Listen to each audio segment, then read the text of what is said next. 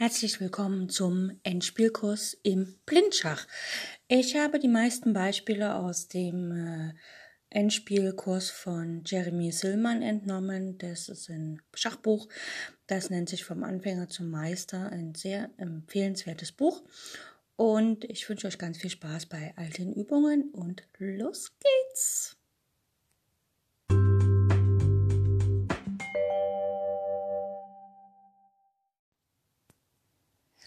Unsere taktische Aufgabe geht heute ähm, ziemlich kompliziert los, hat aber eine witzige Idee im Hintergrund. Und zwar, Weiß hat den König auf A2, die Dame auf B2, den Springer auf A4 und Bauern. Ein auf A2, B5, C4, D 5, E4, F3, G2, H3. Also sind noch alle acht Bauern auf dem Brett und alle bis auf den Bauern auf A3 stehen auf weißen Feldern so im Zickzack. Schwarz hat den König auf C8, die Dame auf A7, ein Läufer auf G3, und dann auch alle acht Bauern. Ein auf A5, C5, C7, D6, E5, F4, G5 und H5. Sowie ein Läufer auf G3, das habe ich glaube ich schon gesagt, ne? Läufer auf G3, genau. So, das heißt also, das Materialverhältnis ist gleich. Es ist nur das einzige Dilemma, dass Weiß natürlich den Durchbruch auf der B-Linie droht. Also er droht einfach mal B6 zu spielen äh, mit Dame B5, was dann letztlich die Dame in den schwarzes, also die weiße Dame in das schwarze Reich eindringen lässt, während das die weiße Dame nicht kann, weil einfach Weiß dann Springer äh, C 2 spielt, nach wenn sein äh, Springer B2, um den Bauern auf C4 zu decken, wenn die B-Linie offen ist. Ne? Die weiße Dame kann halt in das schwarze Bereich eindringen. Aber Vorteil hier ist, Schwarz ist am Zug und Schwarz fällt was ganz Hervorragendes ein, weil er möchte natürlich nicht die weiße Dame in sein Reich lassen und ähm, ist vielleicht sozusagen auch bereit, ein Remis zu machen. Also spielt er hier Dame B6. Ne? Damit ist der Bauer auf A5 gedeckt und äh, Schwarz Weiß selbst kann nicht B6 spielen. Gut. Weiß könnte jetzt alles Mögliche machen, aber das ändert an der Situation dann nichts. Dann macht Schwarz einfach zu und fertig. Ne? Spielt Schwarz äh, H4 und die Stellung ist geschlossen und kann von niemandem mehr geöffnet werden. Das heißt, Weiß versucht hier mit Springer schlägt B6 und Schachgebot auf den König auf C8 äh, vorwärts zu kommen. Schwarz schlägt mit dem B-Bauern. Und jetzt ist das Materialverhältnis ja ziemlich unausgeglichen, denn Weiß hat noch die Dame und Schwarz hat nur noch den Läufer. Gut. Weiß versucht mit H4 die H-Linie zu öffnen. Ne? Die Idee ist, wenn jetzt der ähm, Bauer nach G4 geht, äh, sich nicht schlagen lässt, dann äh, spielt die Dame, spielt die weiße Dame nach E2 und spielt halt, hm, spielt Weiß auf die Schwächen äh, auf den weißen Feldern von dem Schwarzen, ne? weil Schwarz hat alle Bauern auf Weiß. Das heißt, seine weißen Felder selber sind schwach und wenn Schwarz mit G4 antwortet auf H4, dann ähm, hat er zwei Bauern, die auf Weiß stehen, die aber eben nicht sich, also ja, die halt dann fallen auf Dauer. Ne? Das geht also quasi nicht. Ne, denn wenn nach Dame E2 Schwarz selber auf F3 schlägt, dann schlägt nicht der Bauer zurück, sondern schlägt die Dame auf F3 und damit fällt der H-Bauer. Selbst wenn Läufer schlägt H4 kommt, spielt Weiß einfach Dame schlägt H5. Die Dame ist jetzt in, also quasi hinter den schwarzen Bauern und kann nach und nach alle Bauern schlagen beziehungsweise dann sogar noch den G-Bauern nach vorne bringen, was im Endeffekt gar nichts bringt. Ne? Also selbst wenn jetzt Weißläufer E7 spielt, äh, Schwarz läuft E7, dann läuft der äh, weiße König nach E2 und die Dame dringt über die Diagonalen auf den weißen Feldern ein und kann nach und nach die Bauern absammeln. Das bringt also ähm, Schwarz gar nichts, dass er nach H4 G4 spielt, sondern er spielt nach H4 G schlägt H4. Gut, jetzt ist Weiß dran. Weiß spielt damit C1 mit der Idee, die Dame auf die H-Linie zu bringen und dort dann natürlich über H3 über die weißen Felder in das schwarze Lager einzudringen und der Läufer guckt da nur zu und ist quasi nur Statist. Deswegen spielt Schwarz hier H3, opfert also einen Bauer.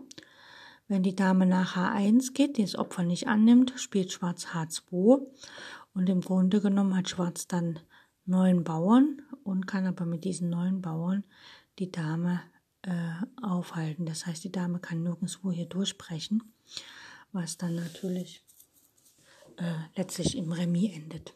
Ja, weil der schwarze König tippelt dann einfach hin und her und Weiß kommt nicht vorwärts. Genau. Äh, und wenn nach H3 ähm, Weiß auf H3 schlägt, G schlägt H3, dann spielt Schwarz H4 und die ganze Geschichte ist abgeriegelt. Ne? Schwarz hat quasi acht Bauern und mit den acht Bauern, also der Läufer auf G3 ist ja wie ein Bauer, äh, kann Weiß dann nirgendwo durchbrechen, weil wenn Weiß eine Linie öffnen will, dann müsste Weiß seine Dame opfern. Und äh, dann wäre aber ein Durchbruch, ähm, also wenn jetzt zum Beispiel die Dame nach G1 geht, um auf G3 sich zu opfern, dann ist es eher schlecht für Weiß. Also muss Weiß erst noch den König heranführen, damit da nicht der schwarze Bauer gewinnt. Aber letztlich kann dann ähm, äh, kann dann Schwarz auch nichts passieren, weil er einfach mit dem König ja den anderen König aufhält. Ne? Also er nimmt dann natürlich nicht mit dem H-Bauern, sondern er nimmt dann mit den F-Bauern auf G3 zurück. Und wenn dann die Bauern sich alle vorschieben, also alle opfern, um weiterzukommen, hat ja Schwarz auch Bauern, um weiterzuspielen. Also das bringt dann, ne, weil Schwarz hat ja dann einen gedeckten Freibauern auf G3 und damit wird der König hier dran gebunden und dann kann im Gegenteil sogar Schwarz gewinnen.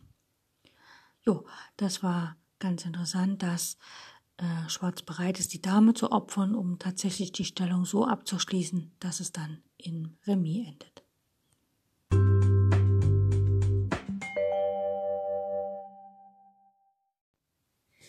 In unserem Endspielkurs geht es weiter mit dem Endspiel Springer und Läufer gegen den alleinigen König.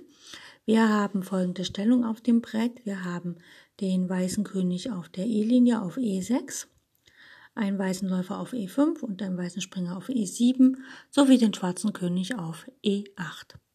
Äh, in einer der letzten Folgen hatten wir die ganze Konstellation auf der C-Linie, heute auf der E-Linie. Gut. Ähm, ähm, ja.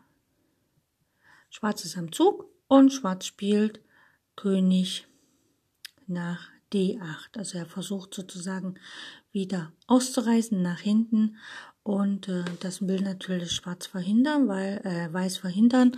Weiß sein Ziel ist, dass der König nach H8 gedrängt wird, weil dort kann er eben mit dem Läufer ja matt setzen. Ne? Der König muss in die Ecke der Farbe des Läufers, ansonsten wird das hier gar nichts. Und nach König D8 muss natürlich ähm, Weiß jetzt so ziehen, dass er im nächsten Zug Läufer C2 spielen kann, damit der König nicht wieder nach D8 ausreißt. Also macht Weiß einen Abwartezug, sagen wir mal Läufer D6 und Schwarz spielt König E8. Andere Wahl hatte nicht. Gut. Jetzt möchte Weiß natürlich nicht, dass der König wieder nach D8 zurückgeht, also nimmt er ihm das Feld weg mit Läufer C7.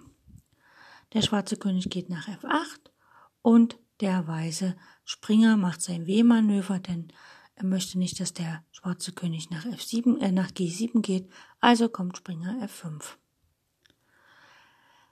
Der schwarze König geht zurück nach E8 und dann kann der Springer nach G7 gehen mit Schach und der König hat keine Wahl, er muss nach F8 gehen. Jetzt tritt ihm Weiß entgegen mit dem König in die Opposition und deckt damit auch seinen Springer auf G7, also König F6. Der Weiße, äh, der schwarze König hat keine Wahl, er muss nach G8, König G8 und jetzt spielt Weiß Läufer D6, damit der König nicht zurück nach F8 kann. Und jetzt spielt Weiß König H7. Jetzt hat äh, äh, Schwarz spielt König H7. Jetzt hat Weiß mehrere Optionen. Er kann gleich mit dem König nach F7 gehen, äh, um den schwarzen, also dann hat er schon das optimale Feld zum Mattsetzen gefunden. Oder er kann mit Läufer F4 halt das Ganze von der anderen Seite angehen. Also wie er möchte. Und wir schauen uns einfach mal an, wenn äh, Weiß Läufer F4 spielt, einfach damit der schwarze König nicht nach H6 laufen kann. Und äh, der schwarze spielt König G8. Ist klar, er möchte ja über das Feld ähm, F8 wieder weglaufen. Und jetzt geht erstmal der weiße König auf ein optimales Feld, wo er nachher auch zum Mattsetzen stehen sollte, nämlich im Springerabstand der Ecke, also König G6. Wir haben keine Angst vor dem Zug König F8, weil mit Läufer D6 drängen wir den König so zurück. Sowieso zurück. Also Schwarz spielt auch Läufer F8, da will er nicht in der Ecke bleiben. Und dann kommt Läufer D, äh, König F8 also nach König G6 von Weiß spielt Schwarz König F8. Der möchte ja über E7 gerne rauslaufen und Weiß hindert ihn daran mit Läufer D6 Schach. Ähm, der schwarze König muss zurück nach G8, denn das Feld E8 ist tabu wegen dem Springer auf G7. Also Schwarz spielt König G8 und jetzt äh, weiter im Springermanöver. Das Feld, wo der Springer hin muss, um matt zu setzen, ist H6. Und da kommt er am besten vom Feld F5 hin. Also Springer F5. Der König geht nach H8, hat keine Wahl. Jetzt kann natürlich der Springer nicht nach H6 gehen, weil das wäre Patt. Also müssen wir mit dem Läufer erstmal einen Abwartezug machen. Man hat hier viele Möglichkeiten und das einfachste ist in der Nähe zu bleiben, also Läufer E7. Der König geht nach G8, hat ja keine Wahl. Und jetzt kommt Springer H6 Schach, der König muss nach H8 und dann kommt Läufer F6 Matt. Na, und dann stehen, stehen alle weißen Figuren brav auf der sechsten Reihe, wunderbar. Und es ist matt gesetzt. Gut. Ich empfehle mit Springer und Läufer das Mattsetzen immer wieder also eigentlich nicht das Mattsetzen zu üben, sondern zu üben, wie koordiniert man die Figuren, um den König von einer Ecke in die andere zu treiben. Das Matt letztlich ist relativ einfach, weil ja wirklich der weiße König im Springerabstand zur Ecke steht, der Springer auf H6 und der Läufer setzt über die lange Diagonale Matt. Man muss nur manchmal einen Abwartezug einschieben, damit es nicht patt wird. Ja, so viel zu diesem Endspiel.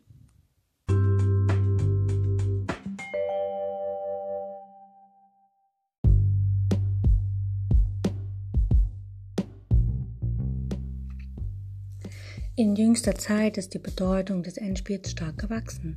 Das Reglement von Turnieren hat sich wesentlich verändert. Partien werden heute kaum noch vertagt. Die häusliche Analyse fällt weg. Man muss eine Entscheidung am Schachbrett treffen.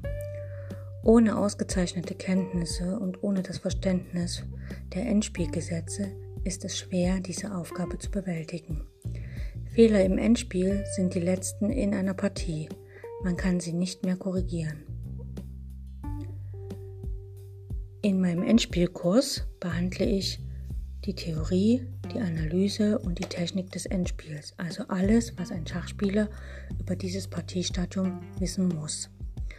Ich weiß selbst, dass ich nicht vollkommen bin und dass einige meiner Analysen und Vorstellungen nicht zu 100% stimmen werden. Deswegen bitte ich euch, liebe Zuhörer, seid wachsam und lernt selbst zu denken.